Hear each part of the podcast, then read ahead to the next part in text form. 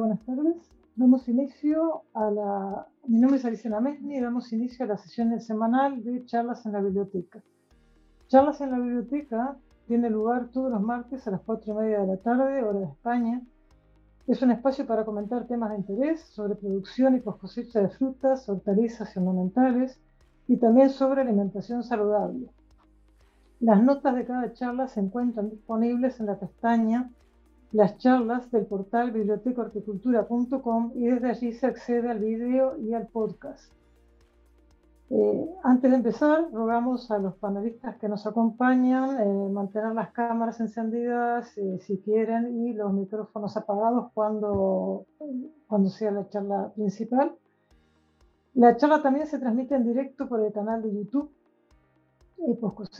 y si alguien quiere si alguien está participando en el canal YouTube y quiere intervenir, al final de las, de las sesiones habrá una, un espacio para hacer preguntas. Y de lo contrario, se puede ver el YouTube o el vídeo eh, más adelante. El tema que trataremos el día de hoy es injertos de aguacate, presente y futuro. nuestros invitados de hoy son Alejandro Barrientos, de la Universidad de Chapingo, y en el coloquio nos acompañan Jorge González Fernández, de la Estación Experimental La Mayora, Clemente Méndez, del Cabildo de Tenerife, José María Fontán, de la empresa Eurosemillas, Rubén Blanco, de Viveros Blanco, y esperamos que se incorporen, no es seguro, Esperanza Hernández, de Agrivero Rincón, de Canarias, y Víctor Bayona, de Bayex, que tenía un tema de viaje, no, no, está claro que se pueda incorporar. Nuestro primer ponente será Alejandro Barrientos, profesor e investigador de tiempo completo de posgrado de Horticultura del Departamento de Fitotecnia de la Universidad Autónoma de Chapingo. Es Alejandro Barrientos, es un experto en portinjertos, ha sido coordinador de la red de aguacate del Sistema Nacional de Recursos Fitogenéticos de la CEGARPA, donde contribuyó a la creación del banco de germoplasma de aguacate más diverso del mundo en México. Sabéis que México es uno de los principales productores de aguacate. Ha coordinado la elaboración de diferentes directrices para identificar variedades y portinfartos de aguacate en el marco de distintas instituciones, entre ellas la que actualmente se llama Biodiversity, la UPOF, que es la Unión Internacional para la Protección de Nuevas Obtenciones de Plantas, una institución que también le ha otorgado un galardón por este trabajo, y también ha trabajado para la identificación de plantas de aguacate para el Servicio Nacional de, Inspección y Certificación de Semillas. El doctor Barrientos cuenta con una amplia experiencia en recursos genéticos de aguacate, propagación clonal de aguacate y ha estado trabajando en la obtención de portingartos en anizantes de aguacate, además de haber seleccionado clones para resistencia a falta de humedad, una investigación que lleva a cabo desde hace varios años. Por otra parte, ha estado involucrado en equipos de trabajo que han trabajado en controlar la tristeza del aguacate, que es causada por citósfera, eh, así como colabora en la obtención de nuevas variedades. Es consultor de huertos y viveros, es autor y coautor de una lista numerosísima de publicaciones y es director de maestrías y doctorados eh, de numerosos eh, profesionales, personas que actualmente son profesionales. Eh, dicho esto, damos paso al doctor Alejandro Barrientos, al quien invitamos a compartir la pantalla. Eh, muchas gracias, Alicia, eh, por la presentación. muy, buenos, muy buenas tardes a los que están en España, muy buenos días a los que están en, América y este, estoy muy agradecido por la atenta invitación que me han hecho para participar en estas charlas en la biblioteca. Bueno, eh, vamos a, a, empezar precisamente con eh, algunos aspectos muy básicos del presente y futuro de los portaencargos de aguacate. En primer lugar, quería hacer un, reconocimiento a dos personajes que nos han dejado.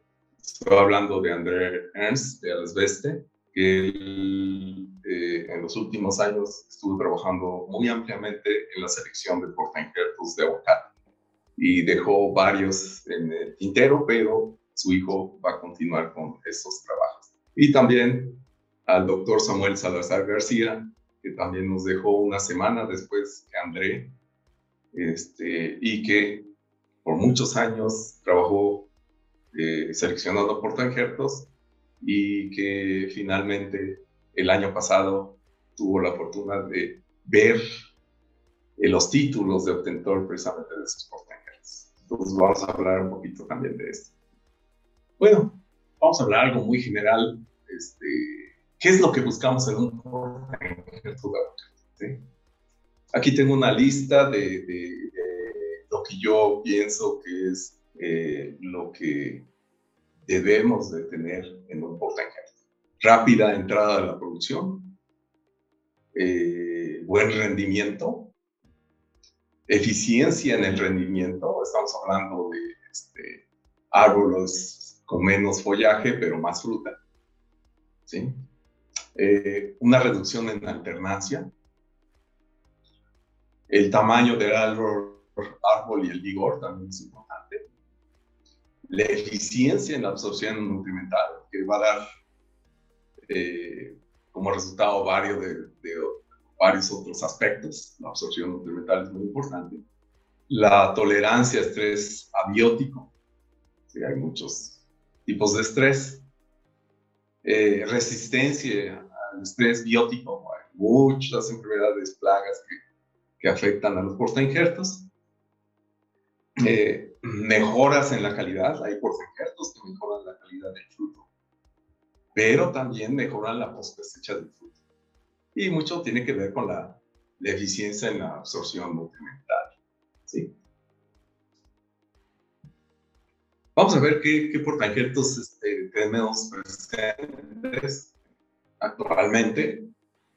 Y pues el más popular hasta este momento es el Meninsky 2. Esa es la denominación con que se registró para derechos de obtentor, pero su nombre comercial es DUSA y se conoce más como DUSA. Bueno, esta eh, selección fue realizada en Meninsky Technological Services en Westphalia State, Sudáfrica, y se, le, se, seleccionó de un árbol escape. ¿sí? La bondad de este portainjerto es que tiene este, alta resistencia a Phytophthora móvil. Y también que produce bien los árboles al ser injertados con este injerto. Aparentemente es de la raza mexicana con algo de la raza guatemalteca y como se verán las fotografías, se parece a un típico, prácticamente como un fuerte, ¿no? ¿Sí? Es muy probable que este, este Meniski 2 provenga de, de fuerte. Sin embargo, este, no se han hecho estudios para ver su ancestría. Y actualmente es el estándar de, referencia por su resistencia a este patógeno. Sin embargo, DUSA no soporta el choque de calor que se da en, diferentes países, este, por ejemplo en California. De repente llegan ondas de, calor muy fuertes, pero también esto se presenta, por ejemplo, en Israel, ¿no? Estas ondas de, de estos choques de calor y se ha visto que DUSA no aguanta estas condiciones, pero aunado a que tampoco resiste esa Entonces, en algunos lugares de California no, no sobrevive el árbol, como lo podemos ver en esta figura, ¿no? DUC 7. DUC 7 es un portainjerto que seleccionó en los 60 el doctor George Steinmeier de este programa prestigioso de la Universidad de California de Riverside, proviene de la variedad Duke, ¿sí? tiene mediana resistencia a fitotoracina momi y las variedades injertadas dan muy buenos rendimientos y tiene moderada resistencia a fitotoracina. Es muy fácil de propagar con un método de llevación. Y actualmente es el segundo portainjerto más vendido en el mundo como clonal. Bounty es otro portainjerto que tiene resistencia a fitóptora eh, tiene una resistencia similar a DUC7, sin embargo, en algunos lugares sí es mejor que DUSA, dependiendo de, las condiciones de campo y del ambiente. Eh, se recomienda ponerlo en los suelos más pobres, en los suelos arcillosos, eh, marginales, porque es un portainjerto muy vigoroso. No se recomienda en un suelo bueno, ¿sí? porque crece muchísimo. Eh, no es difícil de propagar eh, clonalmente y es muy buen portainjerto por los Y es el tercer portainjerto de venta en Sudáfrica y probablemente en el mundo, ¿no? Como clonal. Eh, este portainjerto Belvi, que fue seleccionado en Australia por el doctor Anthony Wiley, este, tiene una resistencia mediana a alta de fitofitoración sinamomi y también tiene la bondad de da resistencia a antragnosis al fruto, ¿sí?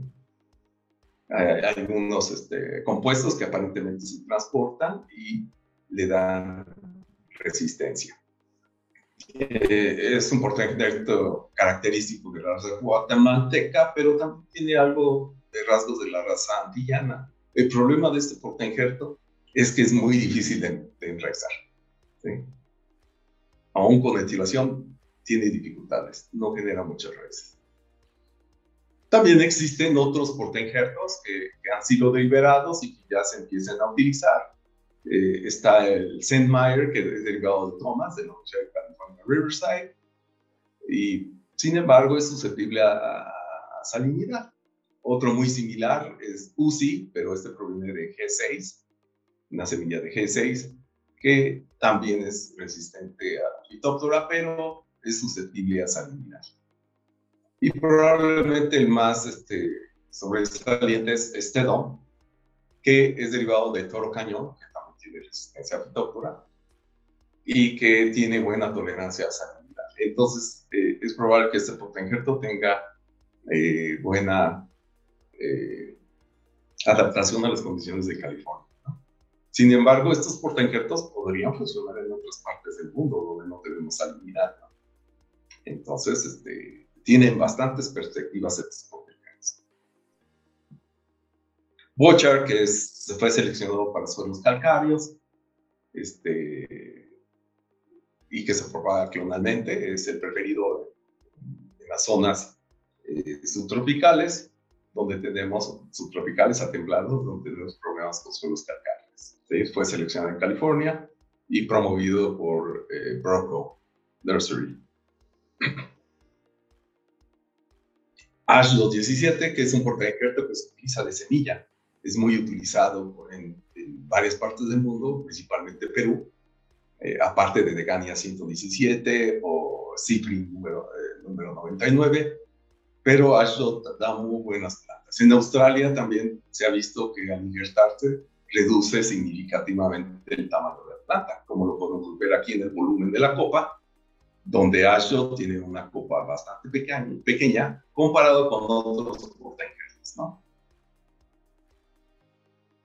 Esto nos trae que el rendimiento, más bien la eficiencia en el rendimiento que se está dado en kilogramos metro cúbico de copa, Ashdod 17 sea muy eficiente comparado con otros potenciales. ¿Sí? Entonces, esta es la bondad de, de Ashdod 17, que es utilizado como derivado de semilla. ¿Sí? Tengo entendido que muchas selecciones actuales en, este, Perú se están eh, utilizando Ashdod como fuente para tener portainjertos eficientes pero también este, ya nos están propagando clonalmente. Probablemente vayan a liberar algunos en el futuro.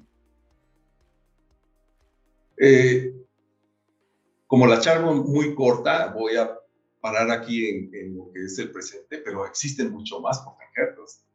Tenemos Albacia de Viveros Blanco, por ejemplo. Tenemos Julián, que es de, Canarias, por ejemplo, que también este, tiene resistencia a fitoctora hacia a, Roselina Mecatrix. Entonces, pero así como esos, hay muchísimos más portainjertos, pero como la charla es bastante corta, no voy a, abordar más, ¿no? Pero no quería dejar de mencionar esos portainjertos, tanto Albacia como Julián, que son importantes también y que pueden tener perspectiva y que debemos de probarlo en otras partes del mundo, ¿sí? Muchos de los portainjertos, desafortunadamente, no lo estamos probando en los diferentes países. ¿sí? Y puedes tener éxito en cada uno de, de los países, ¿no? Sobre todo en los que están eh, actualmente iniciando explotaciones, ¿no? ¿Cuál es el futuro? Aquí tenemos un portainjerto español el BG83 este, es un número, pero está en investigación, que puede tener, tiene resistencia a, a Roselinia Mecatrix. Es, fue seleccionado por un equipo interdisciplinario en España. Seguramente Jorge también está involucrado. Y este, actualmente se está viendo el, potencial productivo, ¿no? Entonces, este portajeto puede tener grandes perspectivas. Y todavía no le pone nombre, ¿no? Pero pienso que el sí le van a poner un buen nombre.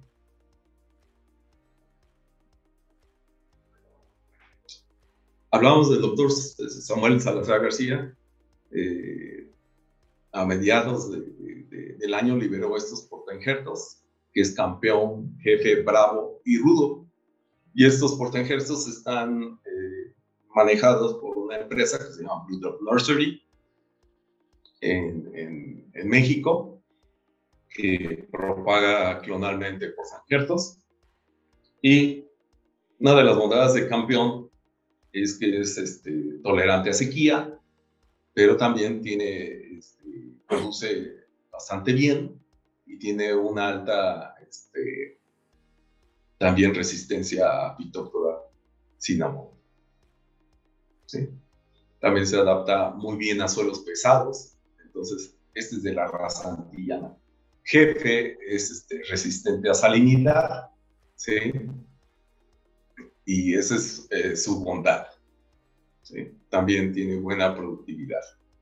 Bravo también es este, resistente a salinidad, un poco menor, pero es de la raza mexicana. El anterior jefe es Santillana, mexicana.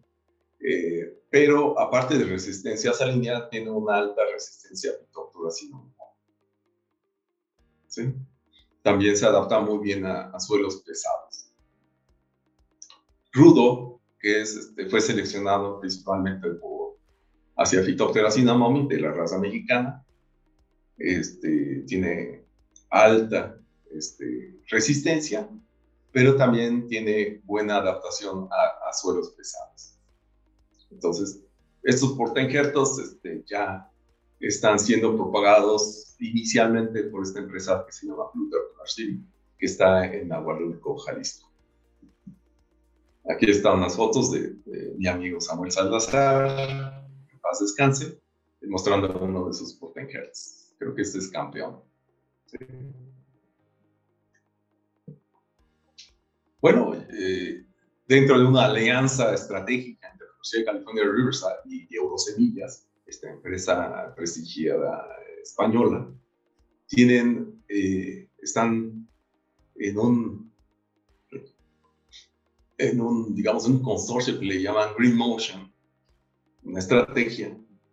Están probando los nuevos portainjertos de este programa de mejoramiento genético en diferentes partes del mundo. Y su idea es probarlos y después decidir cuáles son los mejores para, eh, para la producción y después este, liberar los mismos. Entonces, estos portainjertos está la serie PP, entre ellos el PP45, PP80, PP40 y PP35, que se ha visto que tienen alta resistencia a Phytophthora inclusive a un aislado muy virulento que tiene en California, y, e inclusive mezclas de, las cepas ha presentado, eh, han presentado resistencia bastante alta. Por ejemplo, este PP45 se ve que es muy buen porcentaje. ¿sí? Y como verán aquí, este, en este gráfico podemos ver DUSA, que, este, en esta clasificación se, se, considera como medianamente resistente. Y esta serie PP, algunos de ellos, este, sí eh, rebasan ese umbral de medianamente resistente y se van al umbral de resistente. Eh, otra cualidad que tienen estos portenjertos, algunos, por lo menos el, el PP45 y el PP80, es que este, resisten el daño por, calor. Eso, ese calor que les digo que, llega a, a, llegar a California en ondas de calor, choques de calor, este, a veces mata a los árboles, ¿no? Eh, en, este caso, los portengertos le dan mayor resistencia a estos choques de calor.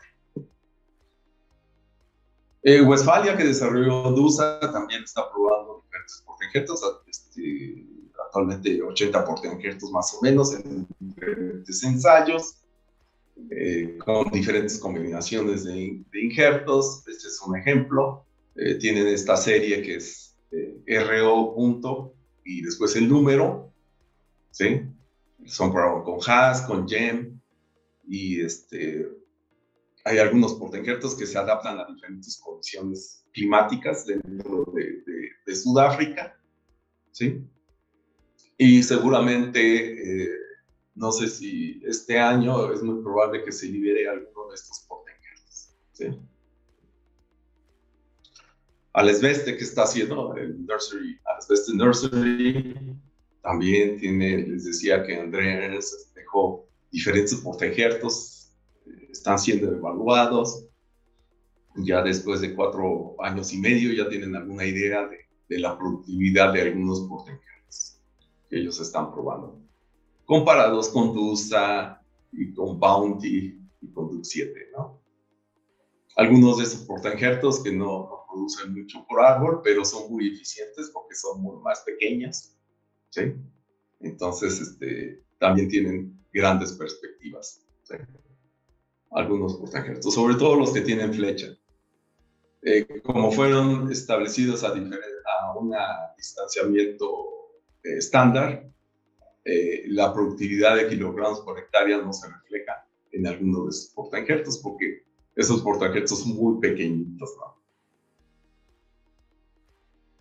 Bueno, y lo último que ha liberado el Volcani Institute, antes era Volcani Center, ahora ya se llama Volcani Institute, de Israel, es el Ben Jacob número uno, que tiene menor alternancia productiva, tiene resistencia fitóctora, tolerancia a salinidad e induce productividad en la variedad de Este es el Ben Jacob 1, que son los que dejó al final el doctor Ben Jacob.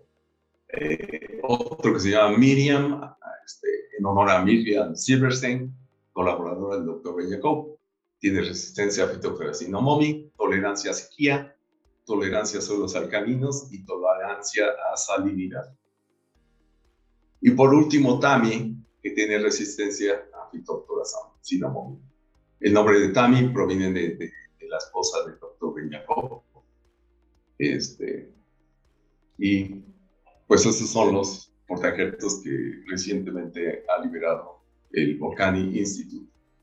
Y esos portajertos fueron precisamente estos que sobresalieron eh, en un ensayo que hizo el doctor Ben en diferentes, junto con en diferentes condiciones de salinidad suelo este, calcáreo, en duna, sequía, textura, sodio intercambiable, salinidad, salinidad, suelo calcáreo y cinnamon. Evaluó todos esos portainjertos y los que sobresalieron fueron los que están en azul. Y precisamente son los que se están eh, liberando actualmente. Bueno, con esto termino mi, pequeña intervención. Este, y pues muchas gracias por, por, escucharme. Sé que el tema es muy amplio, pero este, pues no se puede abarcar todo esto en, en, unos minutos, ¿no? Muchas gracias. Alejandro, muchísimas gracias. Creo que coincidimos todos los que te hemos escuchado que es interesantísimo. Esperanza no la vemos, pero si quiere activar el vídeo la, la conoceremos. Eh, vamos a pasar a, a contar las, eh, las noticias que hemos publicado, algunas noticias que hemos publicado sobre aguacate que entendemos que tiene interés compartir con vosotros y a continuación de esto eh, pasaremos al coloquio eh, para comentar lo, que nos ha comentado Alejandro y a su vez comentar cada uno de los participantes que hace. Eh, mi compañera Claudia Conesa, que está presente aquí, nos va a comentar la primera diapositiva. Claudia, adelante, por favor. Adelante, vale. Bueno, pues debido a la creciente importancia del aguacate en Latinoamérica y España, en 2020 editamos el libro digital Vivo, pues cosecha y procesado del aguacate que es un compendio de conocimientos técnicos sobre producción, conservación y comercialización de este cultivo en lengua española. El objetivo de esta publicación ha sido convertirse en un referente para productores, envasadores y comercializadores de esta fruta que deseen incrementar los rendimientos de sus plantaciones o de sus cadenas de suministro. Para ello, el libro incluye un total de 20 capítulos redactados por 33 investigadores, especialistas y técnicos de diferentes partes del mundo se articula en tres grandes bloques temáticos. El primero, eh, panorama general, el segundo, propagación y cultivo y el tercero, post cosecha, industrialización y comercialización. Además, cuenta con el prólogo de Víctor Galán Sauco, profesor de investigación jubilado del Instituto Canario de Investigaciones Agrarias, ICIA, y consultor en fruticultura tropical. Eh, por otro lado, comentaros que este libro también posee información comercial sobre las principales empresas que tienen soluciones para este cultivo. Y respecto al contenido, varios de los ponentes de hoy participan en el libro. En concreto, en el bloque 1 sobre panorama general, podéis encontrar el capítulo El aguacate en Canarias, de Clemente Méndez junto con Pedro Modesto Fernández. En el bloque 2, sobre propagación y cultivo, podéis encontrar los capítulos de eh, Porta Injertos de Alejandro Barrientos, Variedades tradicionales y comerciales de Jorge, Jorge González, así como el capítulo titulado Cultivo ecológico, aportaciones desde la investigación, también de Jorge González, junto con Iñaki Ormaz. Eh, por último, podéis eh, consultar o descargar el libro totalmente gratis en la pestaña Publicaciones de bibliotecahorticultura.com. Ya está, Alicia, cuando quieras. muchísimas gracias y te... Bueno, a continuación eh, es una, una, información en la cual eh, el fruto de una visita que hemos realizado con nuestro compañero Leandro Olmos y Pere Paseita a la Estación Experimental La Mayora, donde nos han recibido Iñaki Ormaz y Jorge González, en la cual nos comentaron el trabajo que están haciendo sobre evaluación de variedades de aguacate. En este caso venimos hablando de portainjertos, pero ahora hablamos de lo que son eh, la parte de la copa. La, eh, el cúmulo de variedades que están estudiando permite tener aguacates prácticamente durante todo el año en España, eh, si consideramos un pequeño periodo de almacenamiento. Esto es importante por la sensibilidad que tenemos, creo que todos, a, los problemas medioambientales y todos los factores que pueden influir en ello. Entonces, cada vez hay más consumidores que son sensibles a fruta producida, bueno, si no localmente, a la distancia más cercana posible. Y eso podría ser una interesante posibilidad eh, de cara, eh, bueno, en este caso España, eh, el tener una gama de variedades que permita producir, tener producto durante más meses del año que exclusivamente con una variedad. La otra, diapositiva la dejamos, la va a comentar Claudia. ¿sí? Eh, bueno, eh, podéis encontrar en nuestro canal de YouTube un resumen de la jornada técnica Instrumentos para determinar la madurez del aguacate que organizamos en el mes de diciembre junto con Félix Instruments y la Asociación Española de Tropicales. En esta jornada se mostró los beneficios del uso del medidor de calidad F751 para determinar la madurez del aguacate tanto en campo como en el almacén hortofrutícola.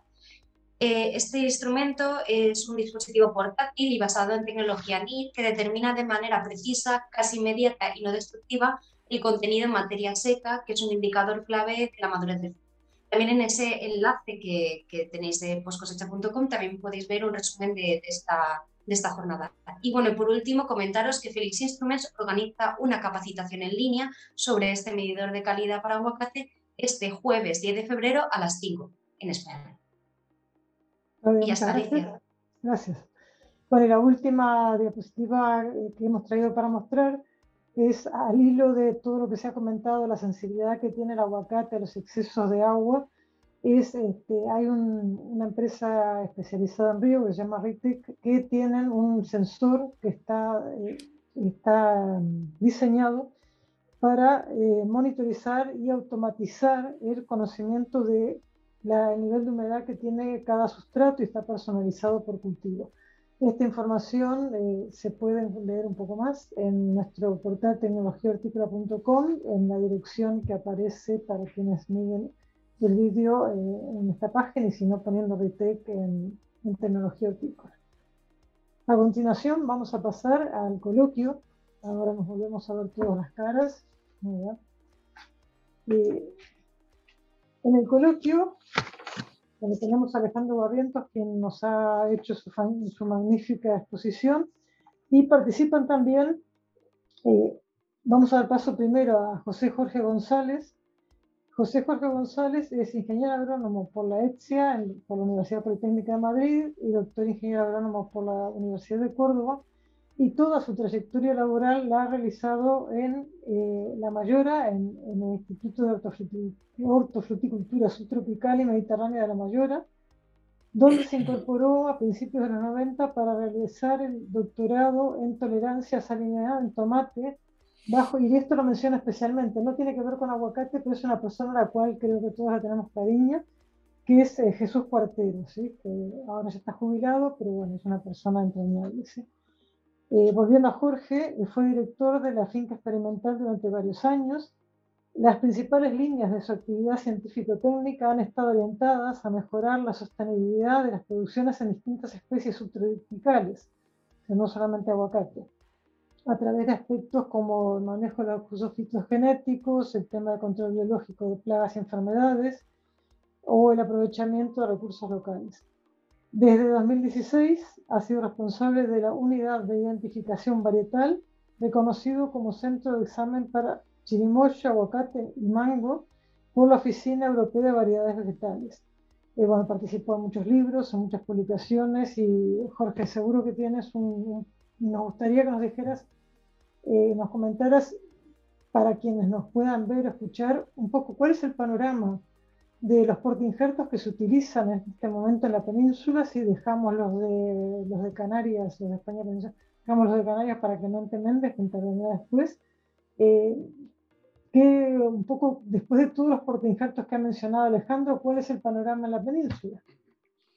Bueno, buenas tardes. Eh, primero, felicitar a Alejandro por la charla tan estupenda que nos ha dado y creo que ha centrado muy bien el tema y que nos ha añadido muchos, eh, muchos factores para el debate y para tener claro que el aguacate va a afrontar unos desafíos eh, de gran envergadura. Bueno, ya los, está, ya los está afrontando en algunos sitios y los va a afrontar también en otros. Y para afrontar esos desafíos, creo que está claro que el material vegetal va jugar un papel clave. Eh, y material vegetal además bien desarrollado. Eh, ya, he enseñado muchos de, las, de los patrones que se han ido obteniendo y liberando en los últimos años y cómo se, hay una búsqueda por ir acumulando eh, adaptaciones. no, adaptaciones a un solo factor, sino adaptaciones a, a multifactores. Y por tanto, pues el futuro nos depara claramente el tener que mm, poner muchos esfuerzos a la hora de eh, desarrollar y obtener eh, patrones que nos van, a, nos van ayudando con los desafíos que, están surgiendo. Eh, bueno, en, la península creo que Rubén puede hablar quizá con más autoridad que yo de, de cómo está ahora mismo el panorama, pero entiendo que todavía hay muchas plantaciones que provienen de patrones de semilla y que en los últimos años pues eh, está viendo un gran protagonismo de los patrones clonales, eh, aunque es cierto que eh, seguramente mm, los que tenemos en España a nivel comercial, pensando en todo lo que nos ha comentado Alejandro, pues es un abanico muy, muy estrecho. Y evidentemente hay que tratar de, de, que ese abanico sea más amplio porque las problemáticas que se están presentando pues eh, seguramente van a demandar, si no ahora, dentro de poco, el que los patrones incorporen adaptaciones que hoy en día pues, son difíciles de encontrar en los patrones comerciales más, más extendidos, más habituales. Y a ese respecto yo creo que la investigación puede jugar un papel muy importante. Y la investigación pública, la privada, la colaboración pública-privada, dentro de la investigación el hecho de poder colaborar expertos de distintas disciplinas, porque, en fin, necesitamos seguramente generar materiales con buena adaptación en otras condiciones que vayan incorporando toda una serie de, adaptaciones, de tolerancias a factores bióticos, abióticos, eh, con mayor capacidad de, poder utilizar los, los recursos que se emplean para producir aguacate, fundamentalmente el agua y los fertilizantes, eh, con capacidad de, reducir el, vigor de la copa y de ser más productivos. En fin, eh, creo que hay un montón de retos por delante que nos atañen a todos y que donde bueno, la investigación puede jugar, como digo, un papel clave. También pensando que, que estamos hablando muchas veces de proyectos de muchísimos años y que mm, necesitamos desarrollar herramientas moleculares que nos permitan mm, hacer selecciones mm, más tempranas, que no tengamos que pasar por tantas fases para poder llegar a tener un patrón que dé una garantía a los productores. Y yo creo que ahí, pues, eh, ya tenemos en marcha nosotros precisamente algo de esto, pero eh, bueno, es una herramienta que si, sin ella va a ser muy difícil que podamos tener retos y poder tener resultados en, poco tiempo. ¿no? Eh, más o menos eso es un poco el mensaje que quería decir Alicia. Sí, Jorge, no, muchísimas gracias. Y yo creo que en una, ahora me gustaría presentar un poco a todos los, eh, nuestros tertulianos, pero me gustaría también que comentaras con un poco más de detalle en qué estáis trabajando vosotros ¿sí? en, la, estación en, relación a estos retos que estabas comentando. ¿sí? Y ahora eh, me gustaría dar paso a Clemente Méndez, que se me voy a presentar, es ingeniero agrónomo por la ETSIA de la Universidad Politécnica de Madrid, es técnico especialista en fruticultura del Servicio de Extensión Agraria del Cabildo de Tenerife desde el año 1997 y su trabajo se ha centrado en la experimentación aplicada y transferencia de tecnología en especies frutales y, frutales tropicales y subtropicales principalmente, bueno, cultivos de Canarias, aguacate, platanera, mango y pitaya. Eh, Clemente, te hago la misma invitación, o sea, cuéntanos un poco qué pasa en Canarias, en tu caso más todavía, porque, bueno, eh, que, Esperanza nos puede hablar de lo que hay un poco de porta injertos, pero vosotros en qué trabajáis, que sé que trabajáis en muchísimas investigaciones. Buenas tardes a, todos. Agradecer la, la, gran charla de, de Alejandro Barrientos, como no. Y Jorge, gracias por decirnos lo que estás trabajando porque te vamos a coger por la esto. A José María Fontán y a Rubén Blanco, que no los conozco, espero pronto ir a Península a ver a, Jorge y a, y a, Iñaki y aproveché para, para poder quedar con ustedes un día. México me queda muy lejos. Sí, porque yo para ir para allá, para México, tengo primero que ir a España, que está para el otro lado. Entonces, eh, Canarias es completamente diferente a lo que yo he ido aquí. Canarias tiene una orden, una orden del 12 de marzo de 1987, donde no puede entrar ni aguacates ni partes de aguacate. Es decir, mientras que todos los viveros en península, para entendernos, pueden disponer de, semilla, nosotros tenemos que producir nuestra propia semilla.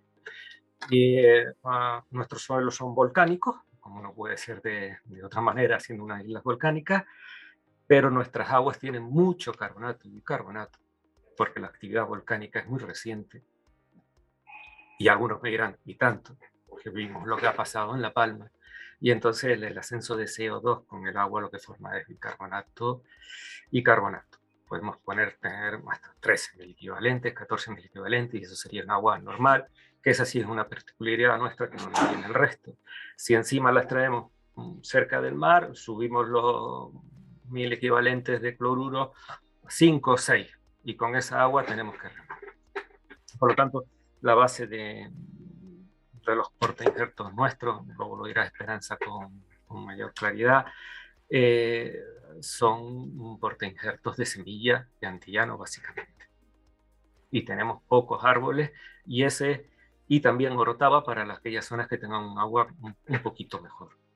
Y ese es un hándicap muy, muy, muy importante con el que tenemos que jugar y no nos lo podemos saltar. Eh, estamos estudiando y evaluando todavía los portainjertos de, de la serie de, de Luisa Gallo Yopar, como el Julián y el Gallo 2, Gallo 3, Gallo 4. El, el Cabildo, en un trabajo que hicimos con, con Esperanza en, en, los viveros de ellos, que llegamos a poner hasta cucharadas de sal a, las macetas de aguacate porque íbamos a buscar árboles de descarte, y con, con unas cantidades de carbonatos y bicarbonatos también en el agua de riego impresionantes que se la poníamos, se la disolvíamos, tenemos una selección de, de injertos que podrían ser eh, utilizados y que demuestran pocos síntomas en fincas donde los ponemos con, con aguas bicarbonatadas con cloruro muy altas. Estamos ahora en fase de clonarlo para hacer ya la experimentación parte en, en eh, con, con, con y fuerte, que son nuestras dos variedades, porque aquí no hay más variedades que Ja y fuerte, hay algo de río. Eh, porte injertos mexicanos no hay, ni podemos casi usar, y porque se nos mueren todos. Y lo que está bajo patente, pues no lo podemos traer. No solamente por la orden, sino porque hay que, que tener los dos años en, cuarentena y luego habría que, estarlo nosotros haciendo y a ver qué en vivero se hace para la pequeña cantidad de árboles que se ven en, dentro de Canarias. ¿no? Básicamente sería eso. Estamos hablando de 1.700, 1.800 hectáreas en, la actualidad. Bueno, pues eso es lo que tenemos. Vamos subiendo al ritmo que podemos porque los viveros no pueden sacar más plantas, sino estaríamos muchísimo más altos. Muchísimas gracias. Eh, me gustaría dar paso a José María Fontán. José María Fontán eh, es un ingeniero agrónomo, es el director de investigación de la empresa Eurosemillas. Eurosemillas es una empresa, digamos, que todo lo que hemos hablado de variedades nos lleva a una empresa que está dedicada eh, digamos, a, traer innovaciones eh, a España y a participar activamente en eso. Entonces, José María, me gustaría que contaras tú un poco lo que es, un resumen de lo que es Eurosemillas y, y entiendo que tenéis unos proyectos muy interesantes en aguacate. Si no nos cuentas, será, nos gustaría escucharlos. Muy bien, muchas gracias Alicia. Encantado de, de compartir esta mesa con, con, Alejandro, con Clemente, con Jorge, con, con Rubén y, y Esperanza. Em, bueno, eh, lo has introducido muy bien. Yo si queréis os cuento muy brevemente qué, hacemos en Eurosemillas. Eurosemillas pues, es una empresa 100% de capital español, nacida hace 52 años y trabajamos eh, en varias áreas o, líneas de negocio. Una de ellas está más vinculada a la producción, es decir, somos productores, somos agricultores, desarrollamos eh, proyectos agrícolas tanto en España como fuera de España. Hay una parte agroindustrial también en el mundo de la extracción de aceite de girasol, en el mundo de la desmotación del algodón, esa perspectiva agroindustrial eh, y esos inputs lo tenemos también eh, desde hace muchos años. Y luego hay una eh, línea que yo diría que es el core business de Eurosemillas, que es la innovación, con un objetivo muy claro, que es obtener nuevas variedades y portainjertos en diferentes cultivos. Y esto lo hacemos bien con investigación propia, con programas de, mejora genética propia, o bien y sobre todo en colaboración con otras entidades, centros tecnológicos, universidades, institutos de investigación, incluso otras empresas privadas. El socio estratégico eh, desde hace más de 30 años y principal es Universidad de California, con el que comenzamos trabajando eh, variedades de, fresa allá por los años 80, 89. Eh, y esto nos permitió pues, ir desarrollando en, primero en un país, en España, algunas variedades concretas y luego en, en muchos países más nuevas variedades que surgían de ese programa de investigación. Digamos que Eurosemilla hace eh, de, el papel en la transferencia de tecnología desde el investigador hacia el productor. Eh, hoy día pues trabajamos en más de 50 países activamente en distintos eh, cultivos. Trabajamos en mandarina, en aguacate, en pistacho, en fresa, en frambuesa, en espárrago. y, y siempre desde ese punto de vista, la innovación eh, muy vinculada a la producción y sobre todo al, con vistas al mercado, ¿no? al consumidor final. Incluso hay veces que, en el caso, por ejemplo, de mandarina, pues tenemos eh, los inicios hace eh, casi 20 años ya con las primeras variedades híbridas de Universidad de California, Riverside, Eh, posteriormente sale una, una, innovación hace 8 o 10 años que es la variedad de mandarina tardía sin pepitas, Tango, y esta la licenciamos a nivel mundial, prácticamente en todos los países donde se produce cítrico. Bueno, eh, al final, como productores también somos productores de cítricos y intentamos llegar a posicionar el, el, producto, a darle el mayor valor añadido al final de la cadena, de cara al consumidor final, procurando desarrollar una marca de alto valor añadido que hoy se posiciona en, en lineales de supermercados, pues en Shoprite Cheque de Sudáfrica, en Carrefour en Europa, eh, en Espreafico en, en Italia, mm, etcétera. ¿Y qué hacemos en el mundo del aguacate? Pues trabajamos mano a mano, en este caso con Universidad de California, eh, para poner en valor mm, pues el gran trabajo eh, que se hace en la investigación. Esto me, gustaría mucho resaltarlo, tanto Universidad de California como otras eh, entidades o institutos, universidades que trabajan en investigación, obtener una nueva variedad o en este caso un nuevo porta injerto es una labor muy costosa en tiempo y en dinero, muy incierta y eh, una inversión muy difícil de recuperar, eh, porque finalmente es una cuestión eh, de azar y de buen ojo clínico del mejorador. No siempre, yo diría la mayoría de las veces, no tenemos éxito en la obtención de nuevas variedades. sin embargo, es, es, es, algo fundamental que nos ha demostrado la experiencia.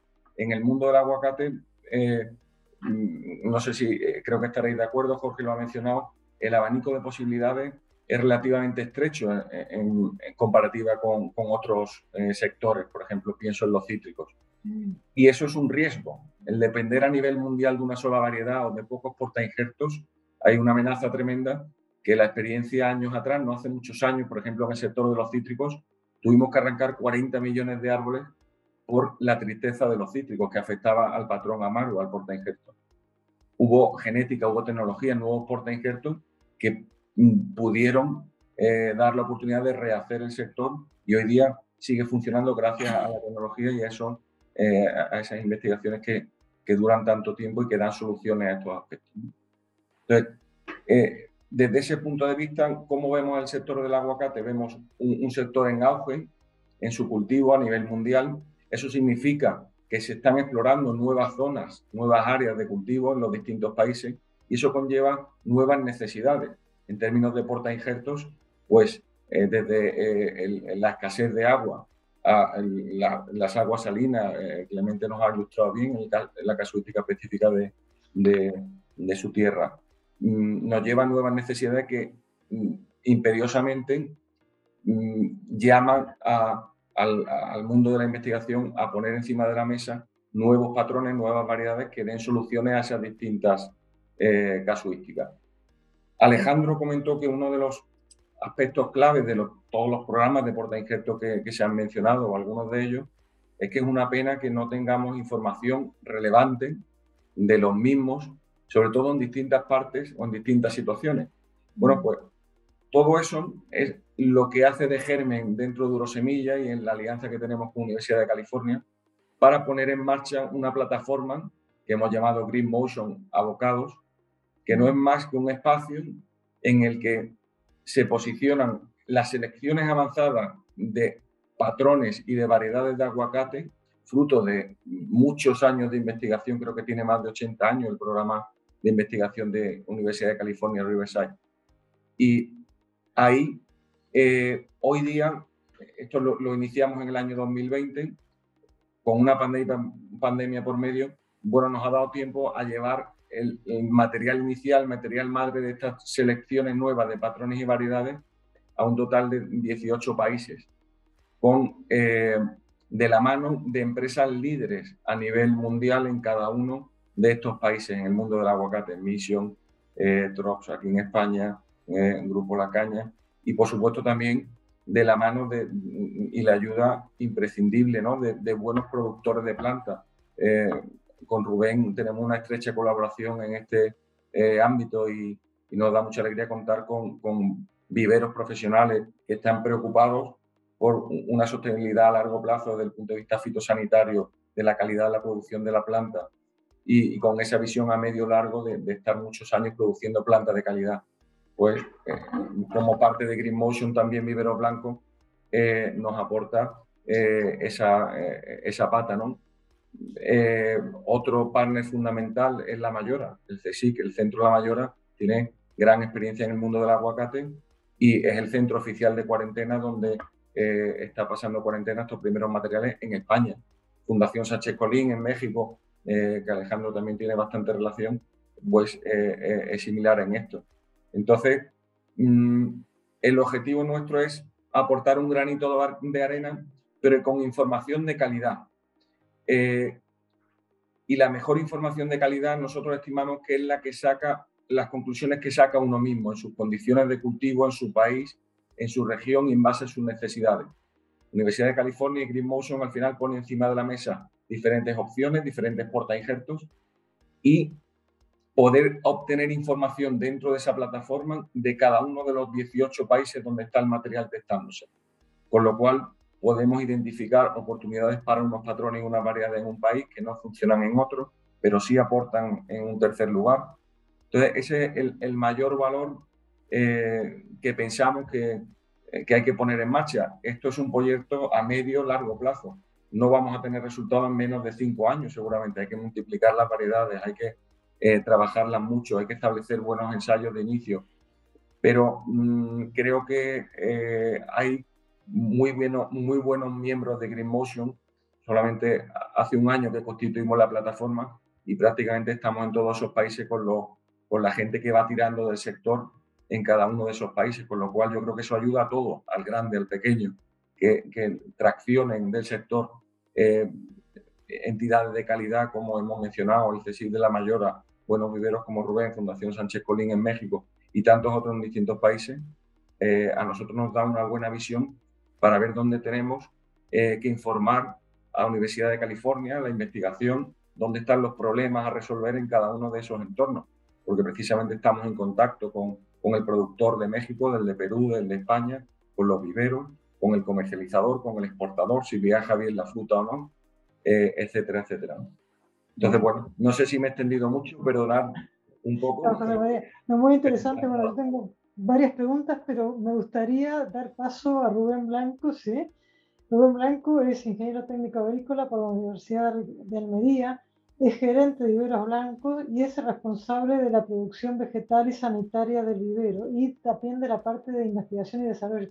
Rubén, yo creo que, bueno, te, han mencionado muchísimas veces, pero el vivero, eh, los viveros blancos es uno de los principales viveros de aguacate en la península. Entonces, creo que tienes una posición privilegiada para contarnos eh, no solo lo que hacéis vosotros, sí, que queremos saberlo, sino también un poco cuál es tu, que no hagas, hagas una radiografía de qué portainjertos, en este caso, se utilizan este, en aguacate, en la, la producción de aguacate en España para hablar de la península, ¿sí? se ha extendido a zonas más al norte, bueno, hablando de, que creo que esto liga con cosas que habéis comentado con otras necesidades, ¿no? inclusive pienso yo por hablar del frío, ¿no? pero bueno, Rubén, cuéntanos, por Bueno, eh, en primer lugar, Alicia, agradecerte tu invitación eh, y felicitar a Alejandro Barriento y a mis compañeros, pues, eh, la charla y el coloquio que, que, estamos teniendo aquí hoy, ¿no? Como vivero, eh, nacimos hace muchos años, puede que no seamos el vivero que más eh, plantas produce por año, eh, pero bueno, somos un vivero que hemos destinado parte de nuestros recursos y nuestro tiempo a hacernos de mucho material vegetal, de injertos sobre todo, porque lo valoramos muchísimo, le damos muchísima importancia a, utilizar aquellos portainjertos para determinados suelos en distintos sitios de la península y con distintas problemáticas. ¿no? Eh, bueno, ha hecho mención a, Alejandro Barrientos al albaida, que es un portainjertos de clónico eh, de un árbol escape donde el resto de árboles se murieron hace muchísimos años y este árbol escape convive con fitóctora y con rosellinia. El origen de ese árbol escape es, un lula, ¿vale? Y bueno, eh, se ha clonado bastante y se ha probado en distintas fincas y la verdad es que, que va bastante bien, que va bastante bien. En el, el, tema a futuro, el tema de porte injerto yo creo que es una cosa que no está eh, eh, valorada lo suficiente, hay mucho desconocimiento Es verdad que en los momentos en los que nos encontramos la demanda de, clientes por planta de aguacate es elevada y solo se preocupan por la variedad, no se preocupan por qué porte injertos usar, ni siquiera se informan. O sea, hay gente que sí tiene algo más de conocimiento y mm, ya vienen pidiéndote pues clónicos o te vienen pidiendo algún porte injertos determinado. Pero la gran mayoría de la gente lo único que pregunta es por planta de aguacate ni siquiera te preguntan otra cosa, ¿vale? Entonces, bueno, eh, es una pena porque realmente para mí es lo más importante. Porque si utilizamos el porta injertos correcto para, la zona a la que va y para el suelo en el que va, le va a costar muchísimo menos sacar eh, más producción, eh, evitar esa alternancia que antes decía Alejandro que tendríamos que ir buscando, ¿no? Y, en fin, y evitar la, eh, y luchar contra eh, enfermedades nuevas que están apareciendo en el cultivo, como puede ser el hongo aéreo. Entonces, bueno, hay una clara tendencia. Eh, es cierto que al alza se está cada día vendiendo más portainjertos clónicos, pero sí que es cierto también de que dentro de los portainjertos de semilla hay una tendencia a utilizar patrones de origen eh, antillano que toleran pues, distintos suelos y sobre todo aguas más salinas. Eh, este es un año particularmente seco y bueno, la sequía en la península pues, está haciendo estragos, sobre todo en la zona de la Sarquía, pero ya nos encontramos zonas en el Levante que también eh, se están viendo afectadas por esa falta de agua. Se está tirando cada vez más de perforaciones, de pozos, lo que conlleva a una elevada conductividad. Entonces, eso, si no se, eh, se puede paliar parte de eso con, con química, como hacen algunos, pero si no, lo, si no empezamos a poner portinjertos que toleren y que convivan con esa salinidad, el químico no va a solucionar esto. Entonces, desde hace unos años para acá nos hemos especializado en portainjertos de origen antillano, israelitas sobre todo, ¿vale? Eh, trabajamos mucho el ASDO 17, el de Gania 117, hay uno que se está también poniendo ahora bastante en Israel, que también lo estamos trabajando, que es el Fairchild, eh, algo de Maoz también hacemos, el Nacha, todos estos portainjertos toleran en distinta medida cantidades de, salinidad, de cloruro sódico y de caliza activa. Y eso es la tendencia que estamos viendo ahora por parte de los clientes.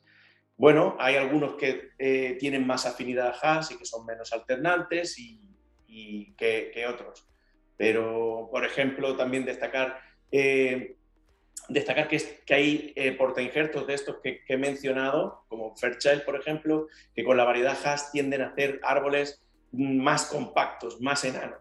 Y eh, debemos de recordar que ahora estamos usando unos marcos de plantación bastante intensivos y que no tenemos eh, la posibilidad de uso de, de, sustancias para controlar el crecimiento o el vigor, como pueda ser el uniconazol o el paclobutrazol aquí en, en España y que este tipo de porte injertos, pues bueno, eh, vienen a, ayudarnos.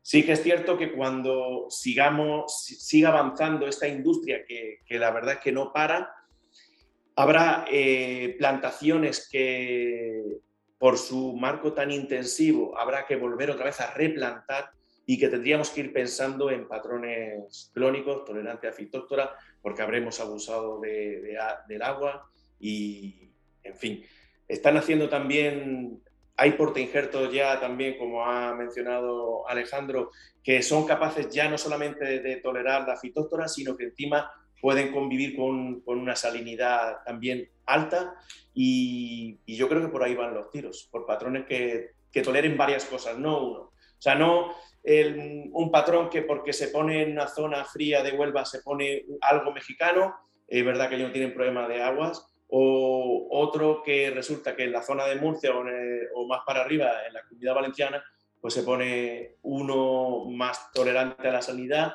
aparecerán problemas de fitostora y que haya proyectos que solucionen varias cosas, creo que por ahí van a, van a ir los tiros.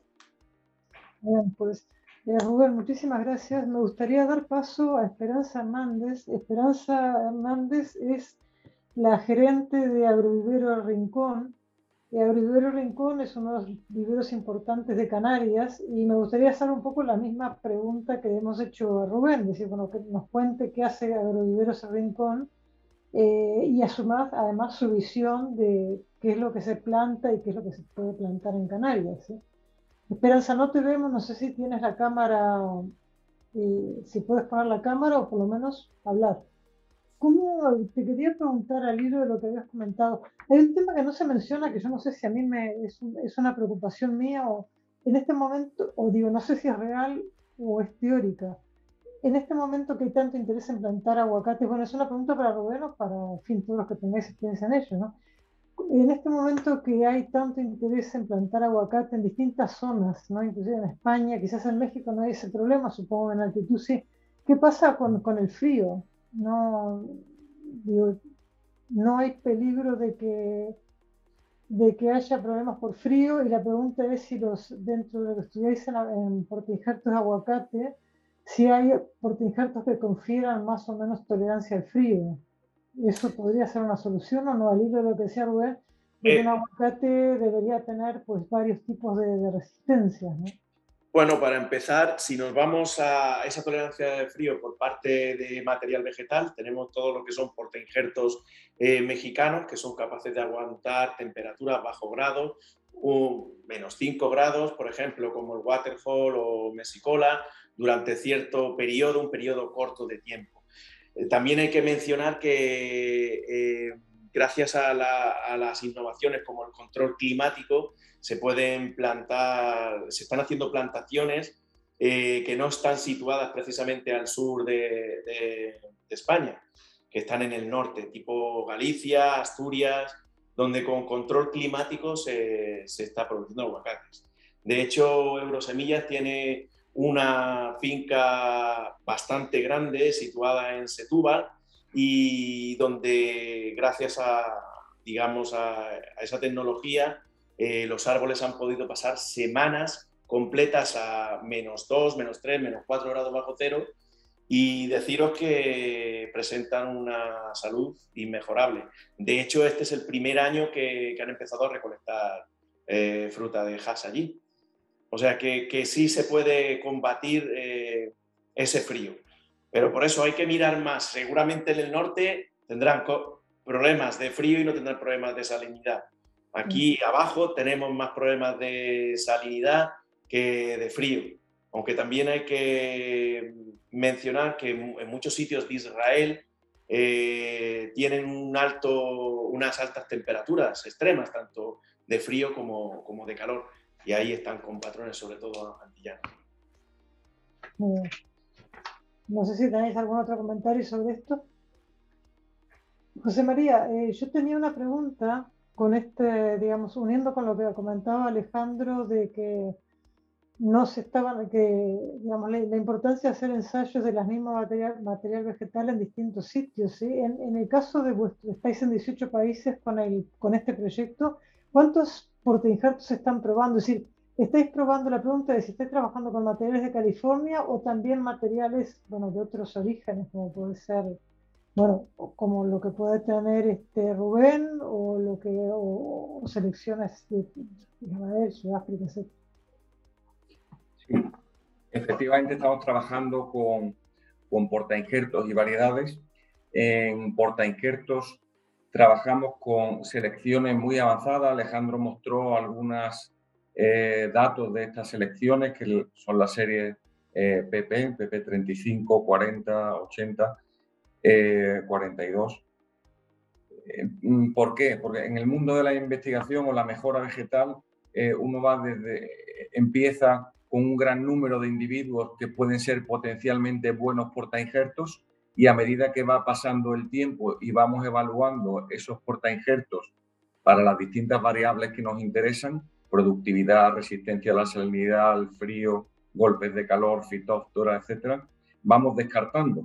Se va descartando con severidad. Al final quedan unas selecciones avanzadas, que son pocos árboles, que ya son eh, el último paso para eh, sacar como variedad comercial algo muy testado. Este es el caso de los portainjertos de Universidad de California.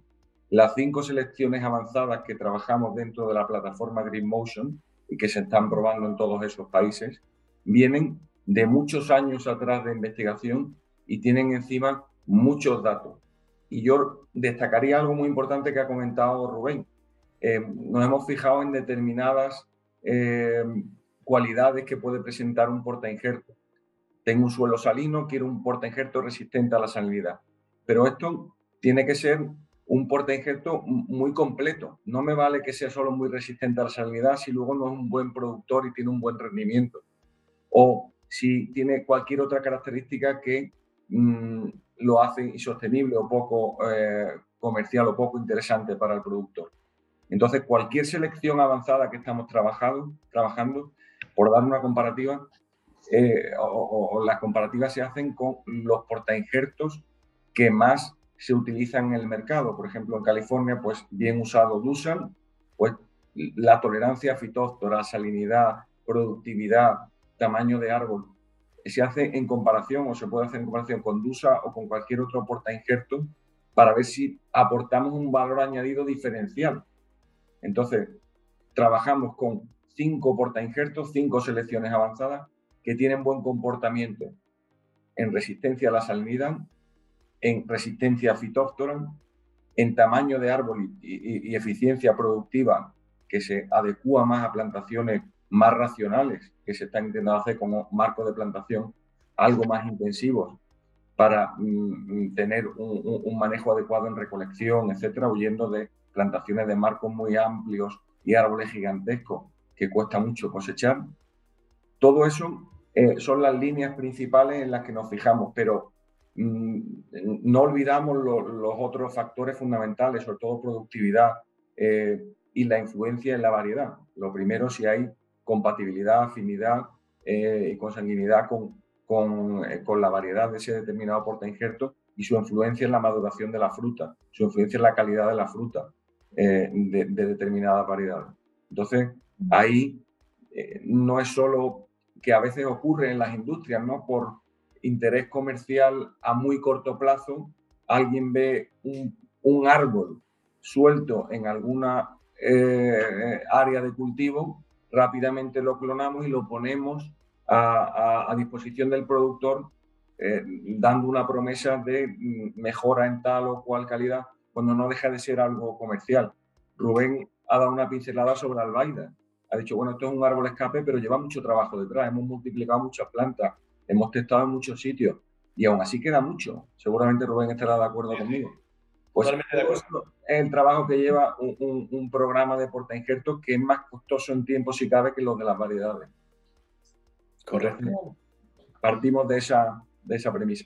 Una pregunta, eh, la biotecnología, que ahora es una pregunta a todos los que estáis en investigación, ¿la biotecnología permite ahorrar tiempo? ¿Hay marcadores de, digamos, de estas características? Bueno, eh, voy a responder yo y no sé si después Clemente también quiere aportar algo. Eh, ahora mismo la biotecnología nos ayuda sobre todo a la identificación de material. Nos permite eh, saber si un material es igual a otro, si un material deriva de otro, si un material procede de otro. Pero la verdad que todavía queda mucho por hacer para que esa tecnología la podamos utilizar en los programas de mejora, que podamos relacionar caracteres de interés con marcadores moleculares bien, bien identificados y, que, y que funcione bien en, todos los procedimientos biotecnológicos. Eh, y es ahora mismo una de las líneas de trabajo más importantes que permitan impulsar eh, eh, la, obtención y selección de nuevos materiales, tanto en variedades como en, patrones. Entonces yo lo veo más como una herramienta de un futuro, al menos un futuro a medio plazo, que una herramienta en este momento para el aguacate, por lo menos. Y eso que ha habido avances en los últimos años y en nuestro grupo hemos incorporado eh, gente que trabaja con bioinformática y que seguramente le va a dar un buen espaldarazo a este tipo de tecnologías. Pero ahora mismo eh, esta tecnología no la tenemos disponible para usarla mañana mismo, ¿no? Eh, y además va a hacer falta, eh, pues eso, mucho trabajo de colaboración entre el bioinformático y los que podemos aportar algo desde el punto de vista de la descripción de variedades o de su comportamiento agronómico para que ellos puedan trabajar con mucha información y al final obtener ese tipo de correlaciones. Pero yo lo veo más como una herramienta de futuro que como una herramienta de presente. Vale, pues muy interesante. Jorge, me gustaría, eh, Clemente, tú te... Perdón, Alejandro, ¿puedes estar cinco minutos más con nosotros o no? ¿Cómo estás? Me tiene preocupada tu, tu siguiente actividad. Sí, este, precisamente quería intervenir porque ya se me acabarán mis cinco minutos. Entonces, quisiera agradecer a todos y, y este, un gusto estar con ustedes. Y quería remarcar precisamente lo que decía María Fontán respecto a, al que el aguacate se está estableciendo en diferentes sitios que no están completamente siendo aptos para aguacate. En el caso de los portenjertos, están utilizando, inclusive aquí en México, ya se nos acabó la tierra, por ejemplo, en Michoacán, y se están moviendo a suelos que no son aptos para aguacate, sobre todo suelos arcillosos y con diferentes problemas. ¿sí? Entonces, es algo que, que está sucediendo actualmente en México y seguramente en otros países se está moviendo, se está estableciendo más aguacate, pero en sitios donde no se no son los más adecuados, ¿no? Entonces ahí el uso de los portencatos es muy importante. Eh, eh, también se están enfrentando, como decía este, Rubén, otros problemas, ¿no? Por ejemplo, en México, al moverse a estos sitios no tan aptos, estamos conviviendo ahora ya con enfermedades como cilindrocarpo, ¿sí? Un consorcio, no solamente Phytophthora, es un consorcio de hongos, Phytophthora, Cilindocarpum fusario. Entonces, eso trae también una, una presión precisamente a los investigadores para ir innovando, obteniendo nuevos portencatos que se adaptan a esos, a esos consorcios de hongos. ¿Sí?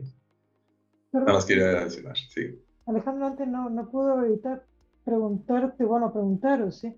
Botryoplodia, los que en España entiendo que es un problema creciente, ¿no? La seca de las ramas. ¿Tiene alguna influencia el portingerto o son hechos separados?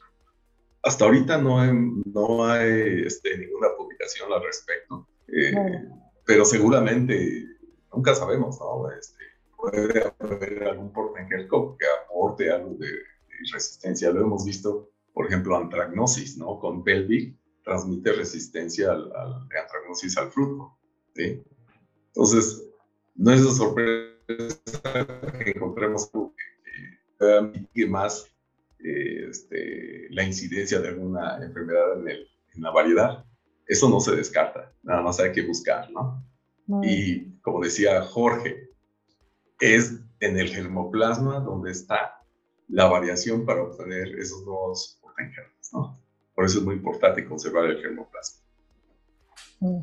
Bueno, con esto me despido y muchas gracias. Un saludo a todos, a Rubén, a Jorge, a José María, a Clemente, a Claudia y a ti, Alicia. Este, ya no pude saludar a, allá se fue la otra ponente, pero bueno. Sí, aprovecho, perdóname Alejandra, aprovecho a pedir disculpas por parte de Esperanza que Hernández que ha tenido problemas y a, a continuación cuando nos despidamos de ti le pediré a Clemente le preguntaré a Clemente si nos puede contar algo de Agroviveros El Rincón. ¿sí? es una pregunta en caliente, no sé si es posible o no, pero Alejandro, muchísimas gracias por habernos hecho un hueco en tus actividades eh, de hoy para esta charla. ¿sí? Un abrazo, Alejandro. un gusto. Saludos, abrazos a todos. Saludos, Alejandro. Ahí estaremos en contacto. Rubén, por ahí te molestaré algún día y también aquí. Cuando tú quieras. Muchas gracias. Hasta luego. Saludos a Iñaki, Jorge. Sí, sí, de tu parte, por supuesto. Nos vemos, José María. Hasta luego, Alicia y Claudia. muchas gracias. Alejandro, gracias, eh, muchas gracias. Clemente, no sé si me... Clemente, me gustaría tener tu, bueno, preguntarte, hemos tenido, Esperanza ha tenido el pequeño, ha tenido problemas técnicos con la conexión. Eh, como os decía, Agroviveros Rincón es uno de los viveros importantes de Canarias y de hecho, este, el invitarla ha sido por sugerencia de Pedro Méndez, que hoy no pudo, perdón, de Pedro Modesto, que hoy no pudo estar. Y, y, entonces, no sé, Clemente, me imagino que vosotros os conocéis, si puedes comentar algo de, de, de ellos, fenomenal. Y si no, pues te invitaremos en otra ocasión. Sí, eh, puedo, eh, puedo decir a, algunas cosas, pero no lo último, porque hace tiempo que, que no paso por el vero, antes pasaba mucho. Eh, Esperanza es una persona inquieta, ya saben el problema que tenemos nosotros aquí con las semillas, eh, valen más los aguacates antillanos u orotava, que son las variedades que utilizamos para, para poder sacar la semilla, porque todo aquí de semilla prácticamente, que el precio del aguacate que se paga por el ja. Esa es la realidad nuestra. O sea, de partida ya tenemos un precio muy caro. Y, y, eso va a condicionar mucho. Mm, yo sé que Esperanza ha estado haciendo también eh, aguacate eh, ha puesto y está etiolando bajo supervisión de, de de Pedro Modesto y, que puede tiolar cuando quiera. Estamos esperando a que se dé el visto bueno a Julián por parte de la Consejería de, Agricultura de, Canarias para poderlo distribuir a los agricultores. Y eso lleva a una tiolación. Y, y, eso lleva a un costo también, porque ah, fíjense ustedes, si yo les digo, que lo que a ustedes le vale 10 céntimos, puede ser, o 20 céntimos, que puede ser la semilla base de partida en península, aquí mm, ya son 50 céntimos mínimo, o 60 céntimos una semilla base para, para salir. Y se nos van a disparar los costos. ¿no? Uh, todo lo que nosotros tengamos que producir en vivero tiene que ser obviamente con, con, con turba, y, hay que traerla de Europa. Eh, nosotros no somos Europa. Esto hay que dejarlo claro. Ustedes son Europa, nosotros no somos Europa, nosotros somos región ultraperiférica. tenemos el mismo tratamiento que la isla de Martinique y Guadalupe enfrente de América o la isla de la Reunión que está enfrente de, de África, pero por el sur. Nosotros estamos enfrente de África por el norte, a 100 kilómetros de la costa africana. Vamos a ponernos en el sitio. Y por lo tanto, eh, la política europea se aplica aquí y no se aplica. En ciertos aspectos sí. Eh, tenemos dificultades para exportar. Aún así, estamos exportando aguacate a Europa. ¿no? Y, y, los viveros aquí, básicamente, el, la lucha que hay es cuánto pago por conseguir la semilla de aguacate antillano y cuánto pago por conseguir la semilla de aguacate orotava, porque es la misma y hay que repartirla en el mismo pastel. Les invito a que miren las estadísticas canarias, cuánto sube anualmente el número de hectáreas en Canarias año tras año. Curiosamente siempre es el mismo. Es decir, porque no podemos hacer más árboles, porque no hay más árboles antillanos, porque no hay más árboles poder sacar semillas. Y eso es un, un grave hándicap y un grave problema que tenemos. Y, y yo mm. creo que si tuviese esperanza aquí, diría, a mí me gustaría importar semillas, pero no me dejan. Y es verdad, no puede. Y, mm. y bueno, eh, el hándicap es ese, ¿no? Ir a, a, a, Etiolar, pues estamos esperando, no podemos, no tenemos dusa, no tenemos trocaño, no tenemos nada de lo que se ha dicho aquí que podamos etiolar porque tampoco lo podemos traer. Pues, y, y, estamos hablando de tan poca cantidad que podamos hacer. Mm, vivero blanco puede que haga 10 veces los aguacates que se hacen en toda Canarias, con todos los viveros, en un año. Esos son nuestros puntos. Pues, eh, Clemente, muchísimas gracias. Bueno, en realidad, gracias a todos. Vamos a a dar, por los tiempos que hemos hablado, vamos a dar por finalizada la sesión. Eh, Esperanza la saludamos y muchísimas gracias a todos vosotros por la participación. Acabamos entonces la sesión semanal de charlas en la biblioteca en la que nos han acompañado Alejandro Barrientos de la Universidad de Chapingo, que ya nos, nos ha abandonado, Jorge González Fernández de la Estación Experimental La Mayora. Jorge, muchísimas gracias. Un saludo para todos. Clemente Méndez, del Cabildo de Tenerife, que también ha dado paso a Esperanza Hernández. Muchísimas gracias. Gracias, un saludo para todos. José María Fontán, de Brusemillas, muchísimas gracias. Muy interesante este proyecto que tenéis de probar aguacates en varios sitios, pies de aguacates. Rubén Blanco, de Viveros Blanco, para mí ha sido eh, un placer eso de que conocía que existía el vivero, pero no os conocía a vosotros.